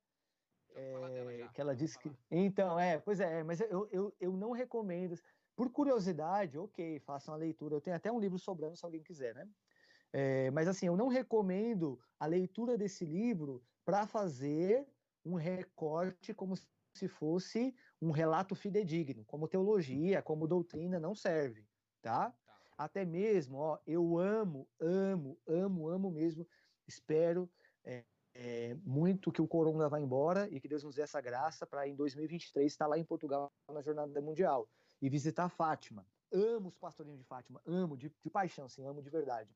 Só que nem mesmo os relatos dos pastorinhos podem ser lidos como se fosse uma catequese, tá? Como uma doutrina. Tenho isso sempre muito claro, tá? Então é o seguinte, tudo, gente, é, nós temos as imagens bíblicas acerca do céu, inferno e purgatório. Enfim, nós só temos essas imagens. Então é com elas que a gente vai se baseando um pouquinho, tá? Agora, o que diz a doutrina da igreja? No juízo particular, no juízo particular, nós vamos ali assumir as consequências dos nossos corres, né, estagiário? Vamos assumir, é, tem que assumir, é, isso, tem que ver o proceder da coisa, né? Ah, Então, assim. É, é, porque o justo é justo. Então, assim, não tem migué lá. Então a gente tem que assumir as consequências. é Então, no- no-. No juízo, no juízo particular é isso aí que acontece, tá? Mas esse negócio de Netflix não é agora não. Pior ainda. O negócio do Netflix, sabe quando acontece, segundo a doutrina da igreja? No juízo final, meu amigo. No juízo final, vai se levantar morto e vivo. Daí já. Imagina o The Walking Dead acontecendo. Pois é. Morto e vivo. bastão de beisebol aqui já pra ficar preparado. Aí. Aí acontece o seguinte: no juízo particular, é só você e Deus. Sim. No juízo final é todo mundo. É aí que a porca torce o rabo. Porque imagina o telão Ah, e Deus reproduzindo no telão. Sabe aqueles prints que você dá no celular, mano? estou ligado. Putz, mano. Esse print vai rolar lá, lá na telona, pra todo mundo ver. Eita. Tá vendo que é embaçado? O juízo final é treta, meu amigo. Aí, cambada. O vão juízo final é. É, aí fica embaçado, mano. É. Sabe aquele áudio, aquele áudio falando mal do parceiro e tal? Vai rolar lá, mano. E, ó, Vai celular rolar lá. Aqui agora. Queimou. Ih, rapaz. Aí, ó. Tá- ó e, e- e não adianta, não adianta apagar, não, que o HD do céu é grande, viu? Por isso que tem o bagulho de hospedar na nuvem. Olha aí, ó. Exatamente, exatamente. Perfeito. Entendi. Outra pergunta, bro, você me esclareceu bem, gostei. A outra pergunta, ela é um pouco mais complexa. Vamos entender. É. Eu, eu falando difícil, complexa. Eu estudei a semana inteira pra falar complexa. E agora eu vou falar sempre a palavra complexa. É, é o seguinte, a, a minha mãe, ela, ela fala que tem que rezar por quem tá- já morreu. Certo? Por quê? Certo. Assim, a gente não sabe, como você falou, pra onde a pessoa foi. Se ela foi pro céu ou foi, né, lá pra baixo lá. Então, a gente primeiro não vai saber pra onde ela foi, porque a gente reza por essas pessoas, já que se, se ela foi pro inferno, não sei, tá? Se ela volta pro céu, Deus fala, opa, joga a cordinha e puxa de volta. E se ela foi pro céu, ela tá na, numa nice, ela tá tranquila e calma, na paz de Cristo. Por que a gente reza então por essas pessoas? Então, é. A palavra de Deus nos conta uma história lá no livro de Macabeus. Você já ouviu falar desse cara? Do Judas Macabeu? Já ouvi falar esse nome aí, é. Então, Macabeus, é. São dois livros, tem Macabeus 1 e Macabeus 2, está lá no Antigo Testamento. O rolê é o seguinte: o que aconteceu? Vou resumir a história. eles estavam numa guerra, né, num conflito, e aí acontece o seguinte: os caras tinham tipo uma imagem de ídolo, sabe? Aí os caras acreditavam o seguinte, mano, se tocar nessa imagem vai ser amaldiçoado, era mais ou menos isso. Aí os macabeus tocaram nessa imagem, meu, e morreram. Não é que ele, porque eles tocaram, tá? Tipo, eles morreram e tinham tocado na imagem. Aí o que que o Judas Macabeu e os outros falam? Mano, vamos rezar por esses caras, porque é o seguinte, eles morreram, mas eles estavam lutando aqui com a gente, mano. Será que Deus vai ser mal, vai condenar o cara assim? Não, ele não merece ser condenado por conta disso, né? Vamos rezar então para Deus ter misericórdia. Esse texto aí é importante para formulação da doutrina do purgatório, entendeu? Então nós temos esse texto aí para nos inspirar. Aí responde um pouco da sua pergunta. Por isso que é importante a gente rezar por aqueles que morreram, porque a gente não sabe como foi a morte, então a nossa oração, ou seja, a Bíblia Sagrada nos ensina que a nossa oração pode ajudar quem já morreu. Certo. Agora, é claro, nós não sabemos para onde esses caras foram, certo? Uhum. Até aí tudo bem. Só que assim, o que, que a igreja diz? A igreja só fala quem foi para o céu. É a única coisa que ela diz. A igreja não fala se alguém foi para o inferno, nem fala se alguém está no purgatório. A igreja só fala quando alguém está no céu, porque é quando ela faz o quê? Canoniza uma pessoa. Certo. Então, quando reconhece um santo, aí ela está dizendo, ó, pode rezar para o fulano porque ele está no céu. Só que aí a gente vai rezar para ele nos ajudar. Não para é? ele, né? Tipo aí, bro. Não, é, é. Não, a gente vai pedir para ele nos ajudar, porque ele ele está perto de Jesus, então ele vai interceder diante de Jesus pelos nossos problemas aqui. Entendeu? Beleza? Agora, se a igreja, se nós não sabemos se o cara tá no céu, aí a gente pensa assim, mano, vou rezar pra esse maluco. Que se ele tá no céu, beleza, ele intercede a Jesus e me ajuda. Ah. Se ele tá no purgatório, eu vou ajudar ele a sair de lá.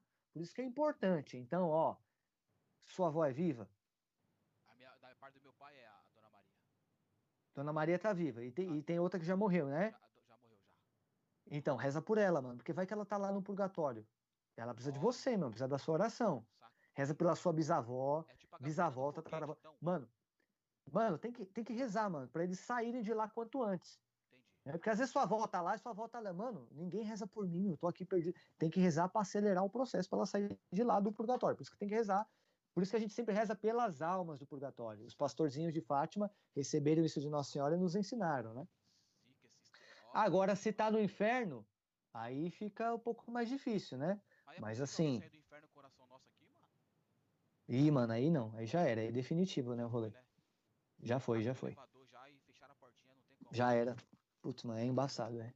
E Jesus nos disse isso, né? Lembra lá daquele episódio lá do, da parábola do, do rico e de Lázaro? O rico e Lázaro. Lázaro foi lá pro seio de Abraão. Lázaro foi pro seio de Abraão. E o rico tava lá, num lugar que ardia em chamas. Aí o rico fala assim: Ó, oh, avisa lá o pessoal da minha casa. Aí Abraão vai falar: Ixi, mano, não tem conexão não, já era, você já era. O Abraão, o Abraão, ó, o Lázaro tá aqui, você tá aí e já era. Aí, então só, só já tô terminando já, só dá um recado aqui pra galera aí, ó, fica atento aí no esquema, tio. O cara falou os bagulho aqui da hora sobre o. Oh, reza aí pelos que já foi, tá ligado? É isso mesmo, mano, tem que rezar, tem que rezar. Já pensou, oh, já pensou se você chegar lá no céu e a sua avó falar assim, ô, oh, mano, Demorou pra você rezar por mim, velho. 30 né? anos. É, 30 anos aqui nesse rolê, mano. é, exatamente. Então, ó, vai na missa, comunga, sempre fala, mano, pelas almas do purgatório e tal. Já, já manda geral, já. Não precisa falar pela sua avó, não. Já manda geral. Pelas almas. Não, não, pelas almas, as almas do purgatório, que os anjos entregam lá pra quem merece. Demorou, então. Aí, rapaziada, eu vou sair aqui, entendeu? Que eu vou ter que. que ter que rezar agora, né, mano? As almas aí. Vai que a, que a avó lá embaixo lá tá só falando assim, ó, ainda bem que esse cara falou pra você, pra você rezar por mim aí, entendeu? Só faltou a minha oração. Aí, ó, vai agora colocar sim. as orações em dia agora, vai colocar em dia. Pô, a gasolina no foguete pra ligar o foguetão subir pro céu a milhão, tá ligado? Pode crer, pode crer, é isso mesmo. Obrigado aí, viu? É nós. É nós. Tamo junto e misturado. Semana passada eu não vim porque eu tava com, com problema pra resolver aí, entendeu? Os caras boicotaram meu trampo. sou aqui fazendo um trabalho da hora que os caras logo cortaram minha internet. Que história é essa, tio? Paguei a conta. Ih, mano, é embaçado, hein? Mas demorou. Tamo junto misturado. Abraços. Valeu. Tchau, estagiário. Fica com Deus. Railson, chegamos no nosso final. É, queremos agradecer muito sua presença, a presença é muito importante para nós. É, sempre acompanha aí nossos retiros, nossas formações, está sempre presente com a gente aí e sempre compartilhando sua sabedoria, seu conhecimento acerca da doutrina da igreja. Queria agradecer a Teteia também e a todos aqueles que assistiram. O Padre Leandro também esteve presente conosco. A irmã Inês sempre presente também. O Padre Rodrigo esteve presente conosco. E principalmente a todos os crismandos e catequistas também que nos apoiaram e nos apoiam ainda hoje. Railson, você tem alguma coisa que você quer deixar para algum recado, algum aviso, também alguma palavra que você quer deixar para as pessoas que nos assistiram? É, a vida não é tirada, né? Ela é transformada. Isso é um grande ensinamento do Akhenaten, Tomás de Aquino.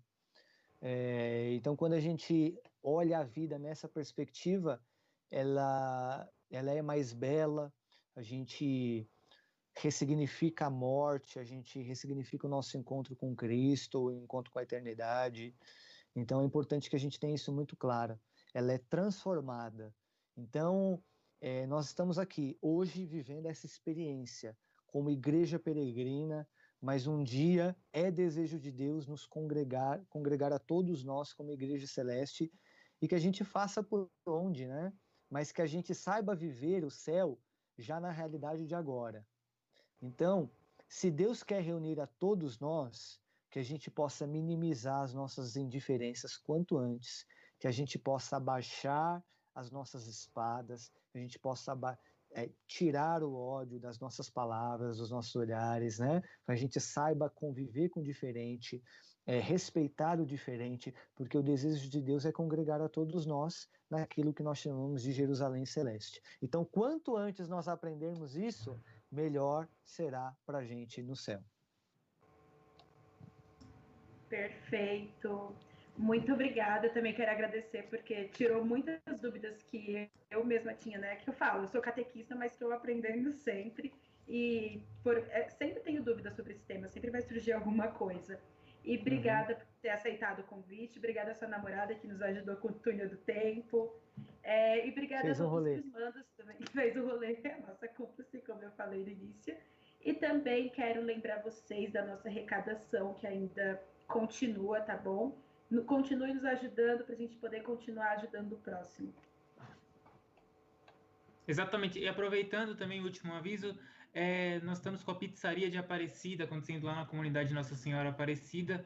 Então, se você quer ganhar uma pizza, compartilha a imagem lá ou do grupo de, é, grupo de jovens Unicristo que tem lá no Instagram ou também da Pastoral da Crisma. Marque três amigos e aí você vai estar concorrendo a uma pizza gratuitamente que vai ser entregue aí na sua casa, tá bom? E Railson, mais uma vez, obrigado. Desculpa a demora, desculpa a todos aí é, pelo nosso início. Tivemos uma falha, mas conseguimos mais uma vez estar com vocês aí, entrando um pouquinho e levando a doutrina da igreja aí, só um minutinho. Só aqui, o estagiário aqui. Desculpa aí interromper esse momento finalzinho, coisa boba. Mas aí, tio, só um aí, você é palmeirense, pai. É, foi o meu pai que ensinou, né, mano? Meu pai que ensinou. Você viu ele aí no vídeo, né, cara? Então eu não posso decepcioná-lo. Abraço. Abraço. Tchau, tchau, Railson. Obrigadão. Tchau, tchau, Tadeia. Obrigado, viu? Deus tchau, abençoe. tchau. Obrigada. Até semana que vem.